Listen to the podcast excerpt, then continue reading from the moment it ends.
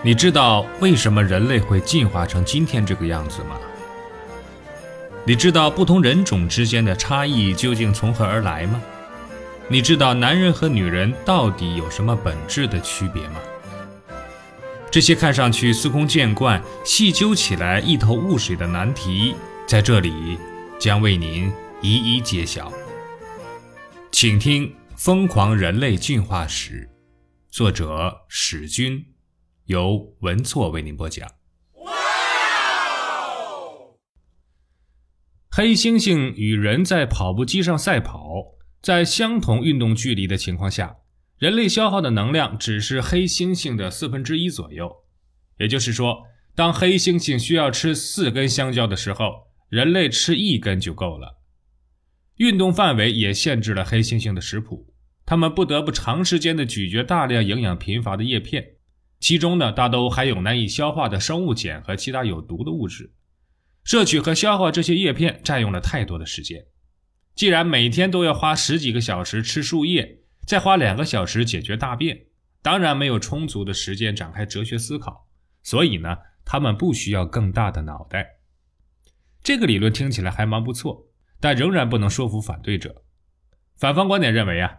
这一研究虽然找到了双足行走在能量方面的巨大优势，却不能解释这样的追问：既然直立行走能节省如此多的能量，为什么只有人类学会了这一功夫？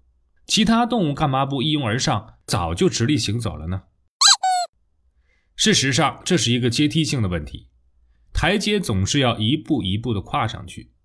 我们需要回答的是：人类相比于其他灵长类动物，为什么要直立行走？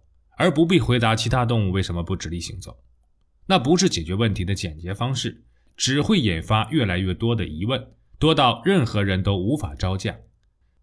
世界上的动物种类实在是太多，我们不能都去一一进行比较，而只与灵长类动物比较的时候，节省能量这一理由就已经足够，而且直立行走还带来了另一个意外的好处，就是受到阳光直射的面积大为降低。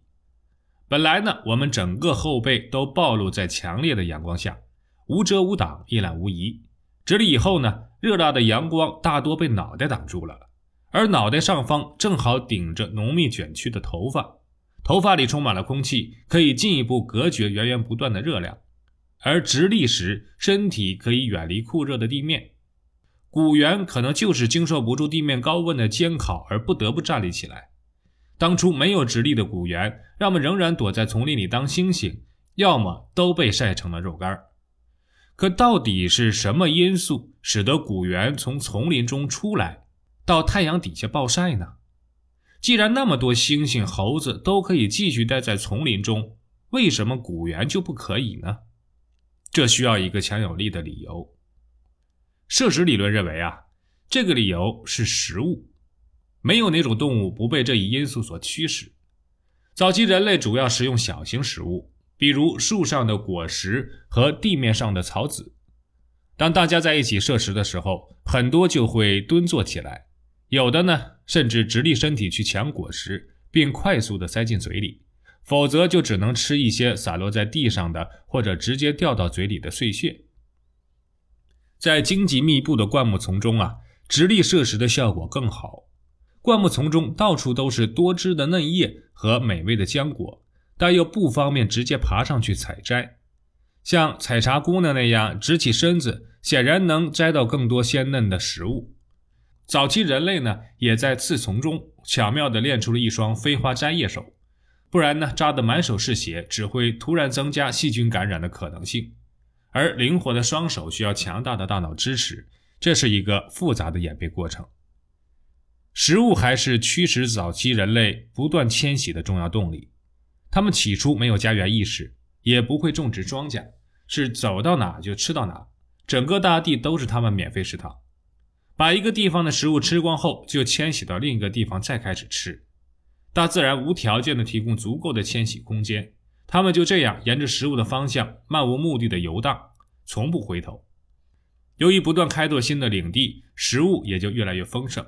到处都移动着肥美的肉团，比如猛犸象和梅花鹿等等，还有一些大型的鸟类。此前从没见过人类这种奇异的两脚行走的动物，所以根本不知道害怕。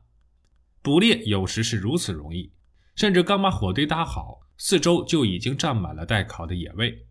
偶尔呢，还有急不可待的野鸡会落到他们的肩上。如果不去四处行走，当然很难遇到这样的好事了。摄食理论呢，后来经过了改造，不一定非要在地上，在树上也照样说得通。水果往往长在细小的枝条末梢，那里不足以承受过多的重量。要是能腾出手来抓住其他树枝以减轻压力，会摘得更多的水果。这就是红毛猩猩沿着小树枝直立行走的原因。它们的前肢必须抓住高处的树枝，才不至于在摘到果实之前就踩断树枝跌落下去。这一猜测呢，与实际观察颇为相符。红毛猩猩并不是在所有树枝上都直立行走，而只在粗细适当的树枝上才这么干。对于树干足够粗壮，它们仍然会俯下身去手脚并用的前进，因为不担心压断树枝。下面这个观点可以看作是摄食理论的变异版本。很多灵长类动物在树上都会玩出各种杂技式的动作，最令人印象深刻的大概是手臂悬挂在树枝上来回的摇荡，这就是悬臂运动。这种运动方式呢，不但可以方便灵长类动物采摘果实，还有助于它们从一棵树上荡到另一棵树。总蹲在同一棵树上坐吃山空，肯定不是长远之计嘛。事实上啊，在研究人员看来，悬臂运动是从树枝上到达地面的过渡形式。当远古非洲草原有着成片森林被证实后，这一理论似乎就更有说服力。在草原与森林的混合地带，食物分布时断时续。早期人类为了能吃到更多的食物，不得不呢常常从一片森林走出来，快速穿过草原到达另一片森林。为了获取食物而不断的上树下树。原本就已形成的直立行走动作得到强化，最终呢彻底站立起来。意料之中的是，这个理论的弱点也同样的明显。黑猩猩和大猩猩等人类的近亲与我们有着几乎相同的摄食需要，它们与早期人类的食物竞争直接而激烈，赤膊上阵，展开残酷的肉体对决，也是可以想象的情景。既然早期人类拥有了先进的直立行走的技能，肯定在生存竞争上占据优势地位。那为什么没有在相同的生态位上消灭这些近亲呢？似乎反倒是早期人类被排挤出了丛林，走向了草原。这天理又何在呢？更深层次的原因可能与气候变化有关。早期人类被迫下地是形势所迫，而非食物使然。更不是受到了黑猩猩或大猩猩的迫害和排挤，这就是经典的气候变化理论。东非古猿曾经居住在延绵起伏、无边无际的绿色森林中，整天呢在树冠层来回攀援，饿了呢就吃些水果，偶尔也会吃昆虫之类的小动物。闲看飞云横渡，是卧对晨雾晚霞，过着悠然自得的田园生活。如果没有发生意外，它们大概永远不会从树上下来。只要不被摔死，树上远比地面上要安全，因为很少有大型捕食动物会爬树。但世上没有亘古不变的天堂，横越万里的东非大森林也同样如此。